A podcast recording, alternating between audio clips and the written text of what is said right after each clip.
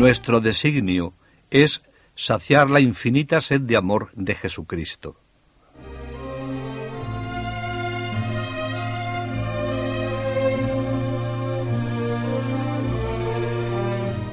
La Madre Teresa era demasiado realista para dejarse arrastrar por el entusiasmo y por la gracia que Dios le concedía para conseguir las cosas sin esfuerzo. Por encima del rápido crecimiento de su labor y su empeño de permanecer en la brecha, cada día en estos barrios se encontraba con nuevas dificultades. Además de la pobreza y la inseguridad, Madre Teresa tenía que afrontar las críticas que ya había previsto. No todos entendían sus esfuerzos, ni veían el provecho o beneficio de su trabajo entre los pobres. No todos los que se le acercaban en busca de ayuda, ni siquiera los sacerdotes, estaban en disposición de entenderla. Esto no la alarmó. Era la noche oscura del nacimiento de la congregación. La pobreza de los pobres se estaba convirtiendo en suya. Al mismo tiempo, Dios le estaba proporcionando el valor necesario para perseverar, como ella pedía en sus oraciones y admitía, a veces con lágrimas en los ojos. Todos ven que soy débil. Estaba haciendo un esfuerzo heroico para ayudar a los pobres, para mostrarles que Dios les amaba, pero veía con claridad que ella sola no podría llevar adelante el trabajo que se le presentaba necesitaría otras jóvenes que se le unieran en esta misión.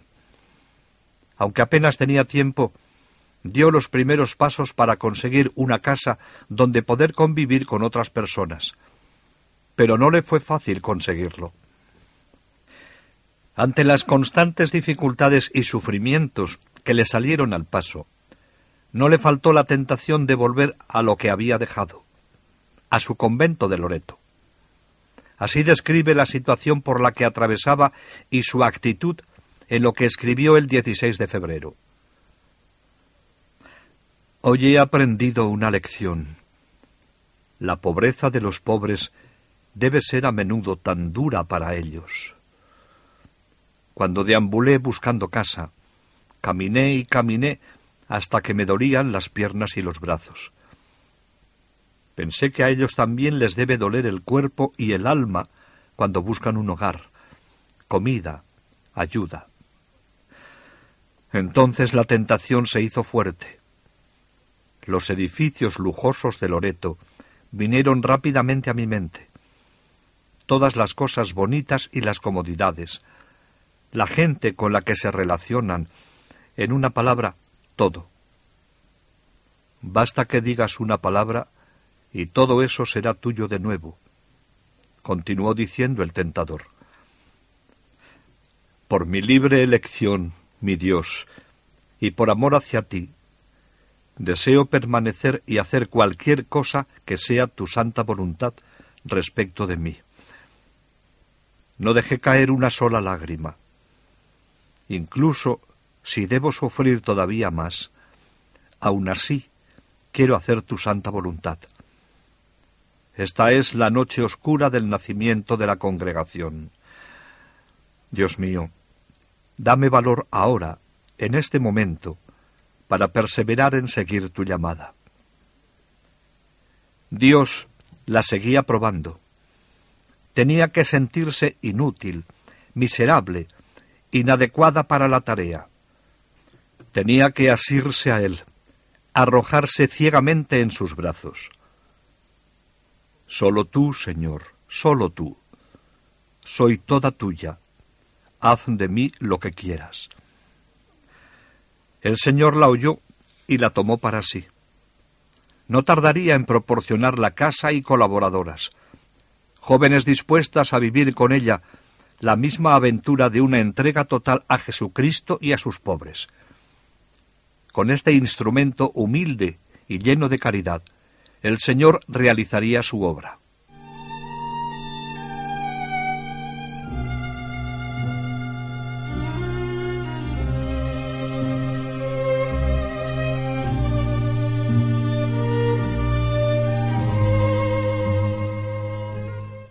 Madre Teresa seguía buscando una casa en la que en el futuro pudiera convivir con otras personas. Ella tenía poco tiempo para dedicarse a esto. El Señor, como siempre, acudió en su ayuda en los padres Julián Henry y Van Exem, que se dedicaron a rastrear la zona este de Calcuta. Ya tenían casi perdidas las esperanzas cuando al padre Van Exem se le ocurrió la idea de preguntarle a Alfredo Gómez, uno de los cuatro hermanos musulmanes que poseían una propiedad en el número 14 de Creek Lane, aneja a una vivienda compartida por dos familias cristianas. Dos de los hermanos se habían trasladado al Pakistán Oriental durante la escisión del país en 1947. Los dos hermanos, Alfredo y Miguel Gómez, estuvieron inmediatamente de acuerdo en que se concediera a la Madre Teresa una habitación del segundo piso de su casa. Pero antes tenían que escribir a los otros dos hermanos y hacer algunas reparaciones. Y a partir de entonces, la Madre Teresa podría ocuparlo sin pagar alquiler. Era un lugar que la Madre Teresa describía como rico en su pobreza. Este piso del número 14 de Creek Lane se iba a convertir en el primer hogar de la futura congregación. Para la Madre Teresa, esta situación en muchos aspectos era ideal. Por entonces, ella terminaba de trabajar en el barrio a las cinco o seis de la tarde. Dedicaba el resto de la tarde a rezar y escribir. Además, también la beneficiaba el hecho de que no se pudiera acceder a su alojamiento sin pasar por el alojamiento de la familia de Miguel Gómez, que vivía en el piso de abajo. A finales de febrero, la Madre Teresa se trasladó a vivir allí. A pesar de que el encontrar esta casa supuso un regalo para la Madre Teresa, en estos comienzos, las pruebas continuaban. Así lo pone de manifiesto el siguiente escrito. Hoy, Dios mío, qué tormento de soledad. Me pregunto, ¿cuánto tiempo sufrirá esto mi corazón? el padre Bowens, de la Compañía de Jesús, párroco de Santa Teresa, vino a bendecir la casa. Las lágrimas caían y caían. Todos ven mi debilidad. Dios mío, dame valor ahora para luchar contra mí misma y contra el tentador. No permitas que me eche para atrás del sacrificio que he hecho libremente y con convicción. Corazón inmaculado de mi madre, ten piedad de tu pobre hija. Si en otra ocasión pudo decir que no había derramado una lágrima, en esta no ocurrió lo mismo. Sin duda, estaba llegando al límite de su capacidad de soportar el dolor y la soledad. Por eso recurre a quien siempre le ayudaba y a quien en todo quería agradar. Con la ayuda de voluntarios, la Madre Teresa atendía a un gran número de pobres en diversas partes de Calcuta. Ella sentía la necesidad de personas que, como ella, se entregaran por completo a esta misión, y por eso, con fervor, pedía a la Virgen le enviara seguidoras para extender su trabajo. Su oración fue escuchada. Su ejemplo no había dejado indiferentes a sus jóvenes exalumnas de Santa María, a quienes la Madre Teresa ya las había impresionado como religiosa y como maestra. Al verla ahora entregada a Dios y al servicio de los más necesitados, comprendieron que era un ideal por el que merecía la pena dejarlo todo, y poco a poco se le fueron uniendo algunas de ellas. El primer regalo se lo mandó el Señor el 19 de marzo de 1949, festividad de San José. Una muchacha bengalí que había sido alumna suya en la escuela del convento de Loreto, en Enchili, llamó a su puerta y cuando le abrió, con toda decisión le dijo, Madre, vengo a quedarme. Su corazón saltó de alegría.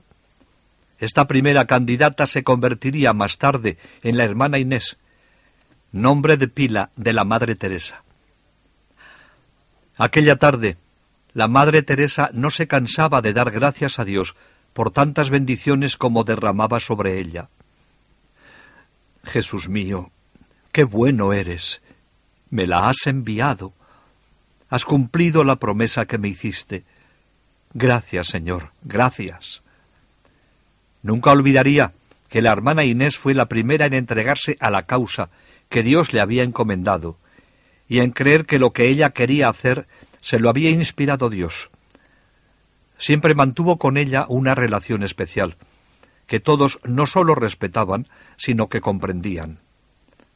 La madre nunca la olvidó, y la hermana Inés se empapó de su espíritu. La hermana Inés se convertiría en el brazo derecho de la Madre Teresa. Aunque muy sencilla y humilde, siempre fue la primera después de la madre. Más tarde, llegaría a suplirla como maestra de novicias, cuando la madre se ausentaba, y luego quedaría al cargo de la casa madre de Calcuta. Unas semanas más tarde, otra aspirante solicitaba su admisión, y luego una tercera. Eran sólo cuatro cuando la Madre Teresa, en mayo de 1949, escribía a sus amigos de Europa. Os alegraréis de saber que ya tengo tres compañeras llenas de celo y trabajadoras. Atendemos cinco barrios miserables diferentes durante varias horas. ¡Cuánto sufrimiento! ¡Qué necesidad de Dios! Y sin embargo, somos tan pocas para llevar a tanta gente a nuestro Señor. Estos eran sus deseos, llevar a Dios a todos los hombres y atender las necesidades de quienes sufrían, transmitiendo a través de sus servicios el amor de Dios. En noviembre de este mismo año escribía, Rezad mucho para que esta pequeña comunidad crezca en santidad y en número de miembros, si esa es la voluntad de Dios. Sí, hay mucho que hacer.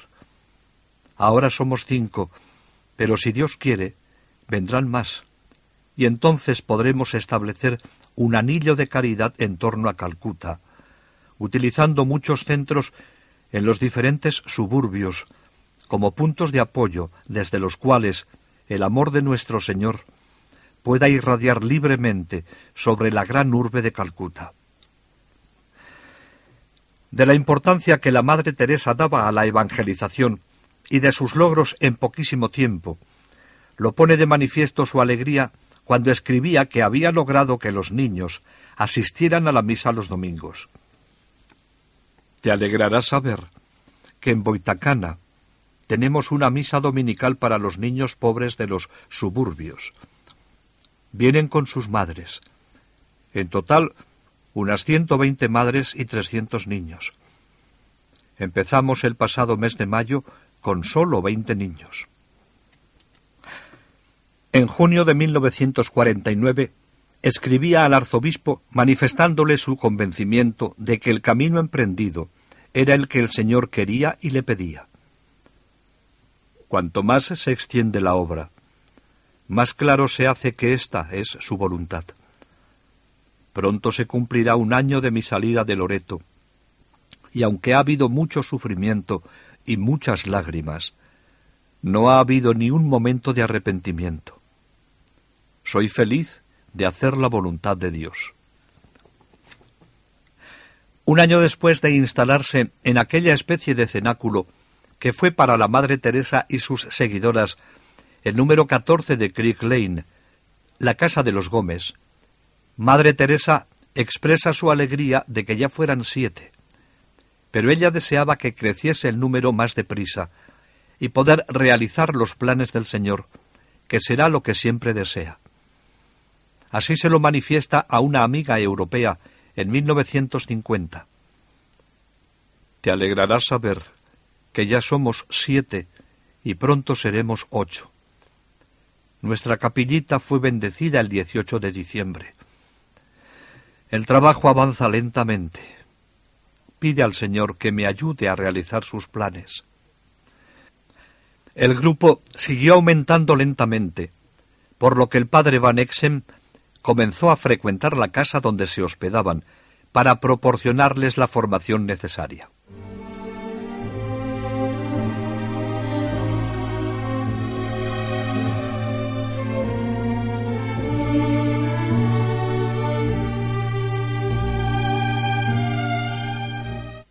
Las diez primeras muchachas que se unieron a la Madre Teresa eran antiguas alumnas suyas. Se iniciaron en la labor de servir a los más pobres y comenzaron a pedir limosna de puerta en puerta, llevando lo que recogían a los que se morían de hambre en la calle, consolando a los enfermos y moribundos, e inculcando a los niños la dignidad de la vida humana. Trabajaban con empeño, a pesar de los desprecios e insultos que recibían, pero esto nunca les serviría de excusa para dejar de cumplir su misión, pues estaban convencidas de la importancia de hacer presente a Jesús con sus vidas, y a ver en los pobres que sufren a Jesús, a quien en ellos veían y querían atender. Al preguntarle más tarde a uno de los hermanos, Miguel Gómez, qué había supuesto para ellos la estancia de la Madre Teresa en su casa de Creek Lane, respondió. Cuando en otra ocasión alguien me dijo que se enorgullecía de estar hablando con el hombre que tanto había hecho por la Madre Teresa, permitiéndole alojarse en su casa gratuitamente, prestándole su colaboración y su tiempo, le contesté que éramos nosotros, mi familia y yo, los que nos habíamos beneficiado que si le habíamos dado mucho, mucho nos sería dado. Y así ha sido. La presencia de la Madre Teresa en nuestra casa ha supuesto para nosotros una maravillosa fuente de bendiciones. La madre pidió a una hija mía de dieciocho años que la acompañara en sus visitas a los suburbios y ella aceptó encantada. Como también necesitaba medicinas, la acompañé muchas veces a comprarlas. La madre sacaba una lista de los medicamentos que necesitaba y suplicaba al farmacéutico que se los regalara. Una vez fuimos a una farmacia con una lista larguísima, y cuando se la mostró al dueño y le dijo para qué eran y que no podía pagarlas, éste le respondió Señora, se ha equivocado de sitio. Esto no es un dispensario gratuito. Váyase y déjeme trabajar en paz. Entonces la madre se sentó y se puso a rezar el rosario. Apenas había terminado de rezarlo cuando el dueño dijo De acuerdo, de acuerdo. Le haré tres paquetes con esos medicamentos. Serán un regalo de la casa. Nadie nos puede decir mejor cómo vivieron el primer grupo en este su primer cenáculo, como Miguel Gómez, que vivía también en aquella casa. Él solo puede decir lo que observaba desde fuera, pero nos da una idea para entender de dónde nacía la fuerza de este primer grupo de jóvenes para vivir tan intensamente la entrega a Jesús. De una oración prolongada, en una formación profunda, de una fraternidad en la que se palpaba la presencia de Jesús y de un trabajo tan sacrificado, pero que hacían con tanta alegría, porque descubrían a Jesús en cada una de las personas que atendían. Así han recogido lo que Miguel Gómez recuerda de aquellos primeros años de la Madre Teresa y sus primeras seguidoras. Las hermanas empezaron a llegar unos meses después. La primera fue la hermana Inés. Había estado en el colegio con la madre y creía en ella. Luego vino la hermana Gertrudis y después otras. Dice cómo de aquella primera habitación que le cedieron al principio, la Madre Teresa se fue quedando con todo el piso y hasta con un anexo, siempre naturalmente, debido a la generosidad y caridad de los hermanos Gómez. Así sigue contando Miguel. La madre se quedó primero con una habitación y luego con otra para las primeras. Pero un día algunas se enfermaron y hubo que aislarlas, así que la madre me dijo si podía quedarse con otra habitación para ellas. Finalmente, a medida que el número de hermanas aumentaba, terminó por ocupar todo el piso y también un anexo. Al principio, solo había dos cuartos de baño en el piso. Cuando aumentó el número de hermanas, eso creaba dificultades, pues todas tenían que asearse a las mismas horas. El padre Henry y sus muchachos resolvieron el problema instalando varios aseos más en el anexo. Si la Madre Teresa reconocía al principio que no sabía pedir, pero que aprendería, claro que aprendió a pedir, y sobre todo a aceptar gustosamente lo que le ofrecían. Así recuerda Miguel Gómez cómo vivían ya las primeras seguidoras de la Madre Teresa. A las ocho de la mañana todas las hermanas estaban ya en la calle. Regresaban a la hora del almuerzo.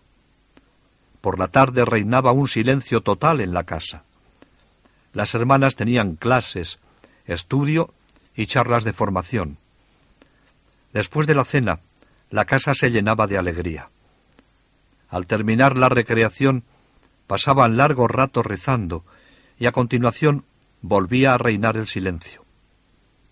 Eran verdaderas criaturas de Dios. Este primer grupo que se reunía alrededor de la Madre Teresa todavía no estaba constituido como una verdadera congregación, sino como una pía asociación. Por lo tanto, no tenían autorización para tener reservado a Jesús sacramentado en el piso que vivían. Por esta razón, tenían que acudir todos los días a la iglesia de Santa Teresa para participar en la misa. Iban regularmente a la iglesia y en la sacristía recibían la instrucción que les servía para su vida religiosa. El padre Henry, que trabajó muchos años en la parroquia de Santa Teresa, fue el que más ayudó a la Madre Teresa en la formación de las hermanas.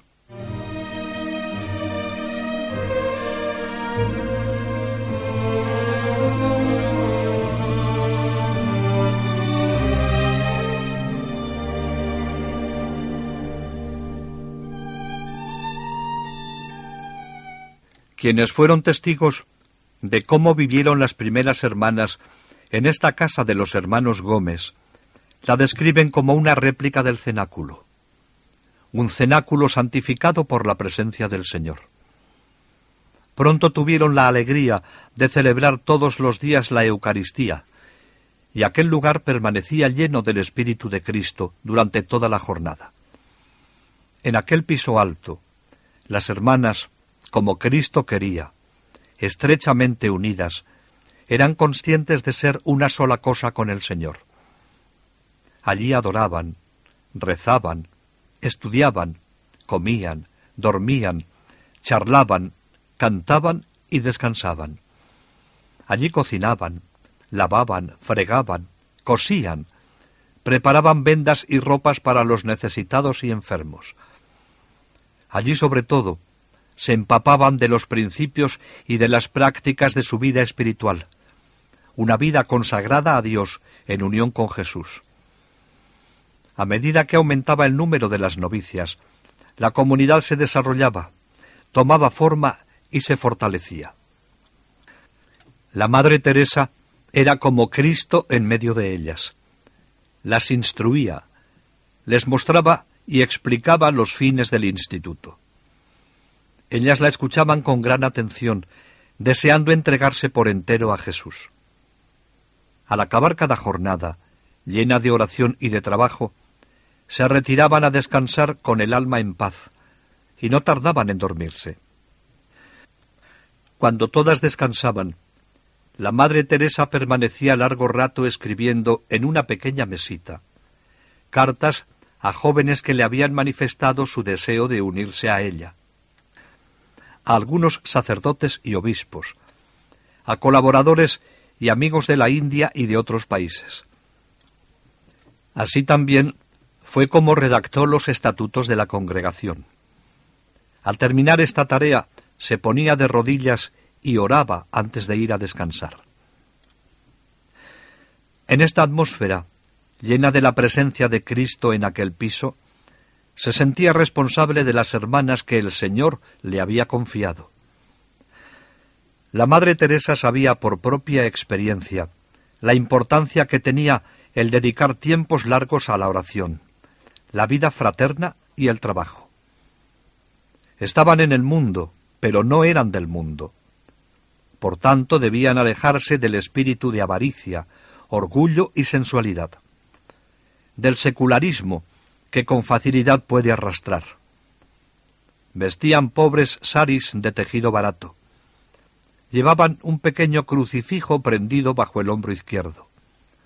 La cruz tenía que estar en su vida, en su corazón y en sus brazos. Esta cruz debía recordarles constantemente la que Cristo había llevado por amor a los hombres. Eran esposas de Cristo y de Cristo crucificado. La Madre Teresa, desde 1948 y 1949, había ido redactando en un pequeño cuaderno las primeras normas. La estructura del nuevo instituto, sus fines y sus normas de vida, tenían que ser aprobados antes de que la congregación pudiera existir como tal. Cristo, que vivía en ella, sin duda la había inspirado, guiado y sostenido para llevar a cabo esta difícil tarea, pues las constituciones redactadas por ella eran, en verdad, la expresión de su amor a Cristo. Un amor que sobrepasaba el humano conocimiento, ya que procedía del corazón de Cristo, y es Cristo quien lo vierte en los corazones de quienes están dispuestos a recibirlo. Empieza declarando los fines a que se consagran los miembros del Instituto, que no son otros que los que vio el día de la inspiración. Nuestro designio es saciar la infinita sed de amor de Jesucristo, mediante la profesión de los consejos evangélicos y un servicio libre y amoroso a los más pobres de entre los pobres, siguiendo las enseñanzas y ejemplo de nuestro Señor en el Evangelio, para poner así de manifiesto el reino de Dios. Nuestra misión, en concreto, consiste en trabajar por la salvación y santificación de los más pobres entre los pobres. Como Cristo fue enviado por el Padre, Él nos envía a nosotras, llenas de su Espíritu, para predicar su Evangelio de amor y misericordia a los más pobres de entre los pobres en todo el mundo. Nuestro mayor empeño consistirá en proclamar a Jesucristo a los hombres de todos los pueblos y naciones, especialmente a los que estén bajo nuestro amparo. Nuestro nombre es el de misioneras de la caridad. Dios es amor por eso cada misionera de la caridad debe ser mensajera de ese amor. Ha de tener el alma rebosante de caridad y derramarla en otras almas, de cristianos o no cristianos. La visión de la Madre Teresa abarca el mundo entero y lo envuelve en un apasionado anhelo de hacerle responder al amor de Dios y de Jesucristo nuestro Señor.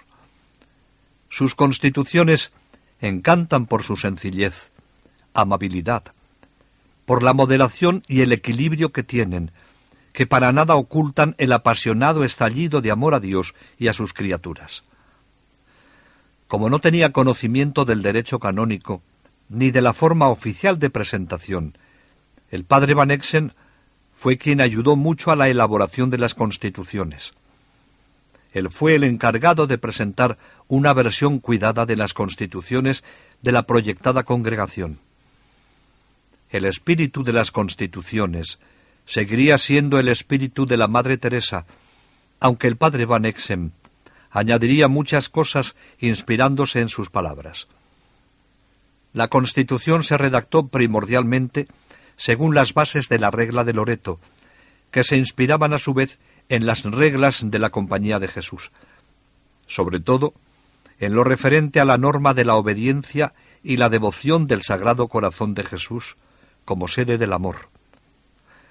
La Madre Teresa era muy exigente con respecto a la regla de la pobreza, que quería que fuera rigurosamente respetada. En ella había mucho del ideal franciscano, y no descuidó establecer la relación entre oración y acción, que tenía mucho en común con la regla benedictina de ora et labora, oración y trabajo. En la difícil tarea de establecer y redactar las constituciones, la ayuda del padre Van Exem fue sumamente valiosa. Fue él quien las presentó y defendió ante el arzobispo. Fue la Madre Teresa la que determinó que el hábito de la religiosa profesa fuera el que ella llevaba, el sari blanco con la franja azul, con el que se las conoce por todo el mundo, cualquiera que sea el lugar o la ocupación. Les sacaron fotografías que se enviaron a Roma para su confirmación. Los frutos del trabajo de Madre Teresa en poco más de un año fueron notables. Cuando en marzo de 1950 escribió al Papa Pío XII pidiéndole la aprobación de la nueva congregación como instituto diocesano, le presentó un impresionante informe sobre las actividades llevadas a cabo por su comunidad. Así le resume cómo ha vivido este tiempo desde que salió del convento de Loreto. A mi regreso de Padna, realicé un retiro de ocho días y el 21 de diciembre de 1948 comencé el trabajo. Estuve visitando y curando a gente en sus oscuros hogares y agujeros. Muchísimos niños pobres y descuidados me rodeaban por todas partes. Poco a poco, con algunos ayudantes laicos, reuní a los niños en dos barrios más miserables. En marzo se unió la primera joven bengalí. Ahora somos siete. Trabajamos en cinco centros diferentes. Tenemos dispensarios donde los pobres reciben tratamiento y medicinas gratis de generosos médicos católicos e hindúes, quienes han ofrecido generosamente sus servicios gratis. Visitamos las familias calle por calle. Los domingos llevamos a los niños pobres de los barrios más míseros a la misa dominical. Empezamos la catequesis del domingo con veintiséis niños el pasado mes de mayo. Ahora tenemos más de trescientos cincuenta. A las personas abandonadas que a menudo encontramos en las calles, las llevamos a los diferentes hospitales. Era una pequeña síntesis, pero en cuyo fondo se adivinaba la inmensa e importante labor que esta valiente mujer y sus compañeras llevaban a cabo. No tardó en llegar la aprobación de Pío XII. En octubre de 1950, en la festividad de Nuestra Señora del Rosario, la Madre Teresa recibió la aprobación por parte de la Santa Sede de la nueva congregación femenina.